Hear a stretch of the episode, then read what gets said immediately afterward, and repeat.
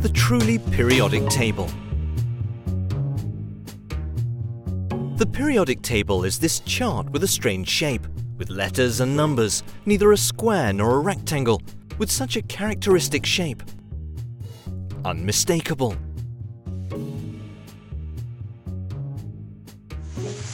Some people know what each of these letters represent. C is the chemical symbol for carbon. O is the chemical symbol for oxygen. The chemical symbol for iron is Fe. Zn is zinc. There are even those who know the chemical symbol for sodium is Na, because it comes from the Latin natrium. Or that the chemical symbol for gold is Au, because in Latin it was called aurus. And also some know the meaning of the numbers that appear next to the letters, like for example the atomic number, which is the number of positive and negative charges of the atom. But what exactly is the periodic table? The periodic table is a chart that represents all 118 chemical elements that constitute the known universe. Everything around us is made up of at least one of these elements. 94 of these elements can be found in nature. The rest were obtained in laboratories. 118 elements may seem too little for an entire universe, but it's not. Let's see. In stars like the Sun, 94% of all the atoms are hydrogen. The human body itself is very scarce on chemical elements. For every 100 kilos of weight, 65 kilos are oxygen atoms, 18 kilos are carbon atoms, and 10 kilos are hydrogen atoms, which leaves little room for all the other essential elements nitrogen, calcium, phosphorus, potassium, sulfur, chlorine, sodium, magnesium, iron, cobalt, copper, zinc, iodine, selenium, fluorine.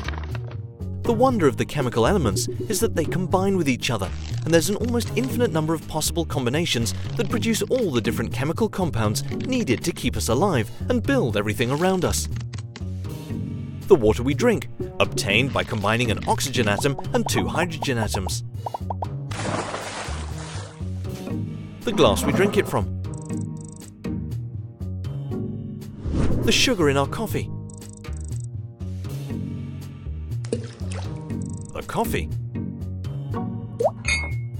the cup and the metal of the little spoon we stir it with, the plastic our computer is made of, the rubber on the tyres of our car and the gasoline that makes it run. Proteins.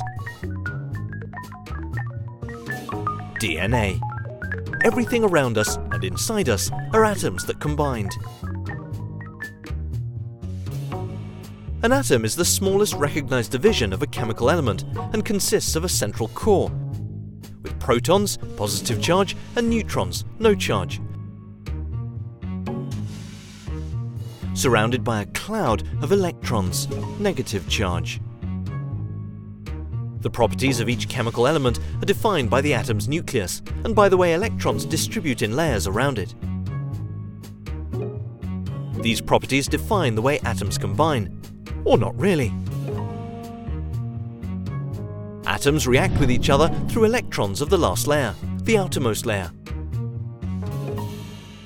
If the last layer has the same number of electrons, this means that the properties of these atoms are identical. The distribution of the elements in the lines and columns of the periodic table is not random, or just a question of design. The position of an element on the table tells us something about its chemical and material properties, and helps us to know and predict how two elements can combine.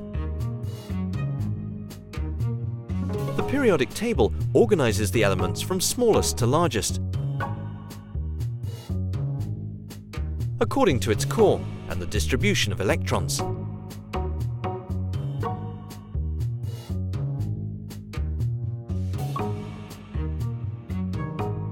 In the first column of the table, we have the elements that have a single electron in the outer layer.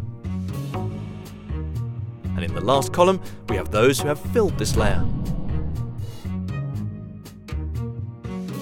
That's why each chemical element in the periodic table has a very well-defined neighborhood. Above and below it has elements with the same distribution of electrons and very similar properties.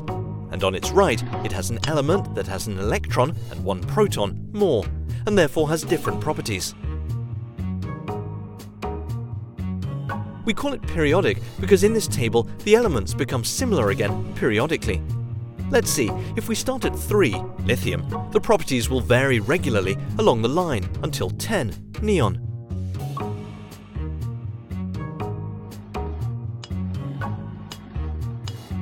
Here, the last layer of electrons gets full, and we move on to the next line and back to the first column. The properties of this element, 11, sodium, are again identical to the element that is directly above it, and so on.